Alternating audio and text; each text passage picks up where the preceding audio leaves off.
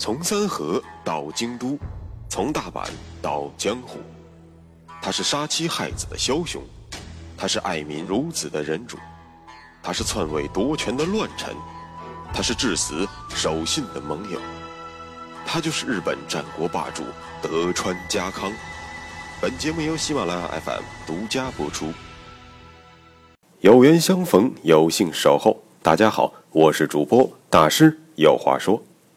上一期节目中，咱们讲述了武田胜赖在尚武主义的催动下，经过了连年征战，拖垮了武田氏本就不算强大的领国内政。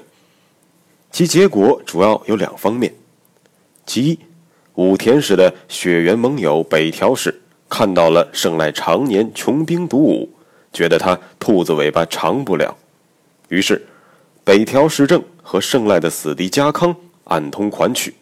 逐渐成为了准军事盟友，这一点可以归纳为武田氏的外患日趋恶化。另一方面，沉重的军事负担导致了处于武田势力范围内的甲斐、信浓、骏河三国的领主们苦不堪言，于是开始有人溜号，开始有人开小差，随时准备跳下胜赖这艘必将沉没的破船。这一点。可以归纳为武田氏的内忧逐步加深。总结起来一句话，八个字：内忧外患，众叛亲离。那么本期节目，咱们就来仔细说说胜赖及武田氏的败亡之路究竟如何。一五八零年，随着高天神城被家康攻克之后，武田败亡的多米诺骨牌一张张倒下。期间骨牌众多，但是有三张。尤为重要，而这第一张骨牌却是胜赖自己推倒的。原来，家康拿下高天神城之后，以此为基地，开始直接威胁到了武田氏所控制的骏河国，而北条也不遗余力的从东边向骏河及甲斐渗透。胜赖的内心开始真正的恐慌，而当你害怕的时候，出于动物的本能，那最想做的。就是钻进乌龟壳中，赶紧躲起来。胜赖此时自然也是如此打算。那么问题来了，武田氏有乌龟壳可以供胜赖躲进去吗？答案是没有。没错，确实没有。原来武田氏多年的战略就是以战止战，以攻为守。尤其是胜赖的老爸战神武田信玄，战斗力爆表。经常打的别人找乌龟壳，怎么会想到自己也需要一个呢？与其说筑城，信玄更喜欢用人，或者说一员猛将顶得上十座城池。信玄的原话是这样说的：“人即城，人即园，人即窟。”翻译成大白话，那就是有人才相当于有了城池。有了掩体，有了堡垒，这句话可以有两层含义：其一，人才是第一生产力；其二，不必计较一城一地之得失。由于信玄把城池的重要性看得非常低，这导致信玄主持工作期间，其居城，也就是武田氏的主城直竹旗馆，修得非常简陋。根本就不具备一个主城该有的防御能力，别说安土城或是小田园了，就连家康的滨松和冈崎都不能相比。信玄本人非常能打，并且实力足以撼动当年的知德联军，自然不会出什么问题。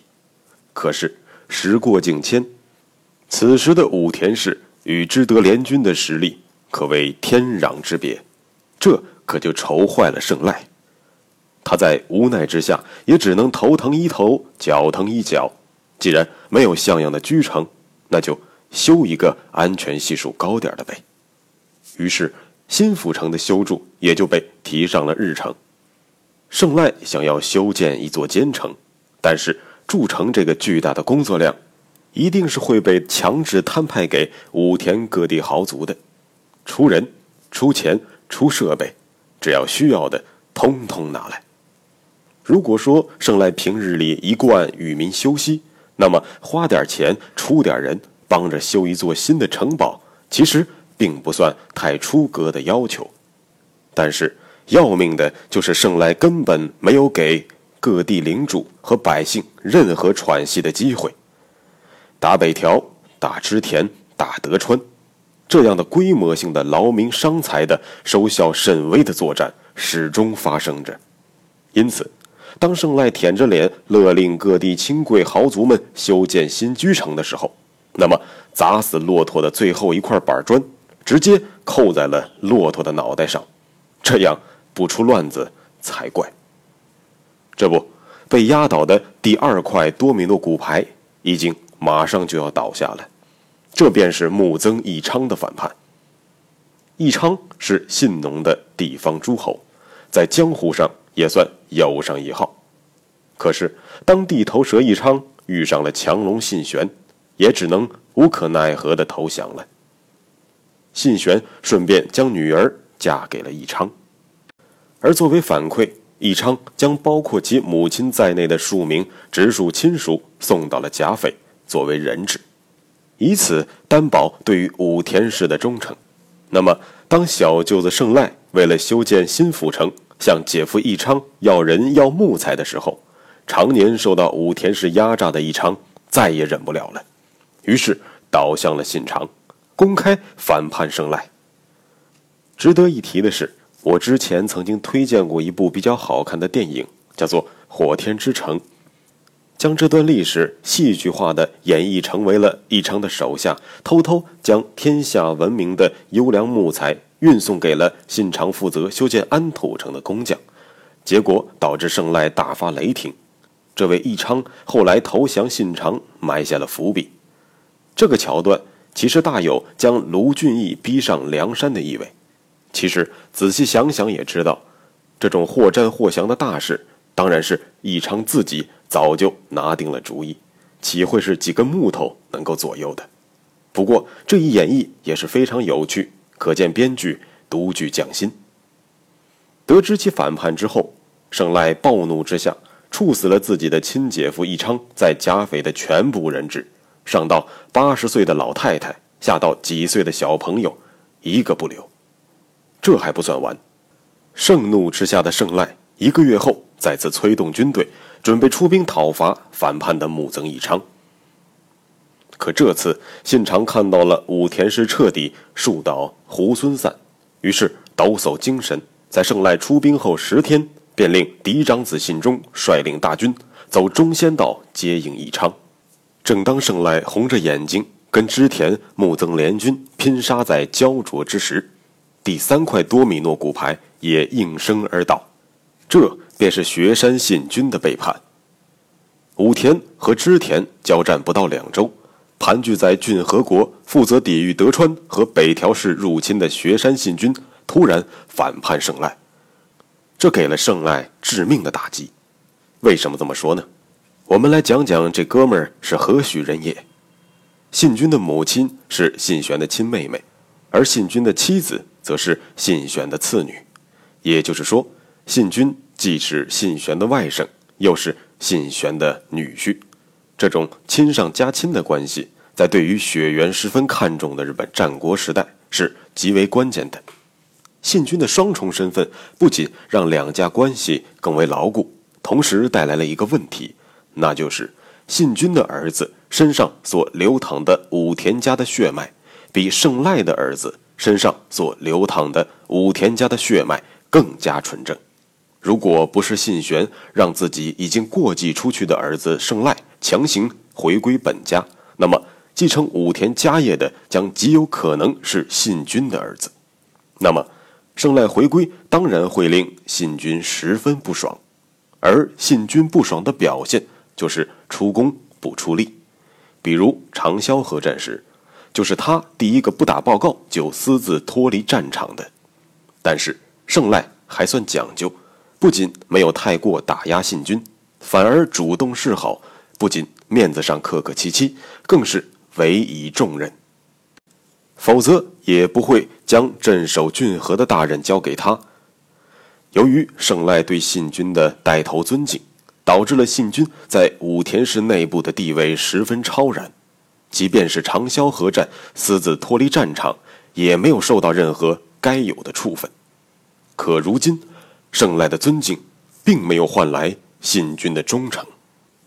而当武田氏内部说话非常好使的信君都主动背叛胜赖之时，其他诸侯的第一印象便是：我的天，连信君都反了，我们还坚持个屁呀！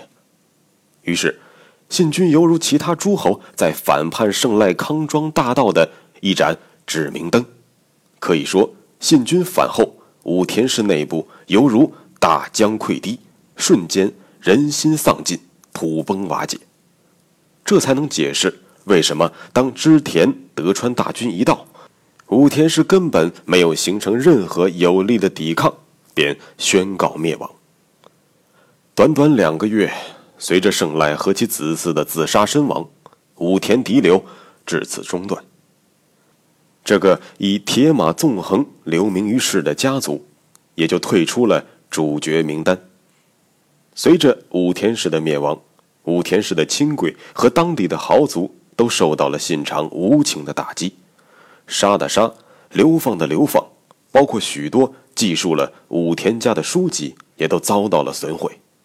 说白了，信长和项羽很像，见到了自己不喜欢的东西就想斩草除根，最好是一把火烧掉。而大量的武田豪族及武士在走投无路的情况下，听闻家康。招贤的美名纷纷来投，于是德川家便收编了许多武田家的武士。这不仅源于家康对于名门武田氏的血脉延续的渴望，也是其对武田氏当年军功鼎盛的钦佩和艳羡。历史就是如此的相似。此时的信长像极了强硬的霸王项羽，而家康。却像极了阴柔的王者刘邦，一个要人死，一个让人生，一个要辉煌散尽，一个让名门流芳。这一生一死、一兴一败之间，世人仿佛已经看出了日后的端倪。家康不仅凭借延续武田血脉和收留离散的武士，树立起了自己伟光正的形象。更是借此机遇获得了实实在在的实力的增长。随着领民人口的增加，武田德川战争模式的交融，德川家康实力大大增强。而家康吸收了武田势力真正的效果，将体现在日后他对抗秀吉的过程中。到时候咱们会细讲，这里先卖个关子。一句话，荡平武田之后。信长获得了领地的增加，而家康则获得了郡和一国，同时还得以继承了军神武田信玄的衣钵，在迈向王者之路的旅途上踏出了坚实的一步。好了，本期节目就先讲到这里，感谢各位的收听，欢迎多多留言转发，更多精彩下一讲咱们接着说。穿过日本战国风云，看群雄如何逐鹿天下。欢迎订阅日本战国霸主德川家康，带你揭秘他的崛起之路。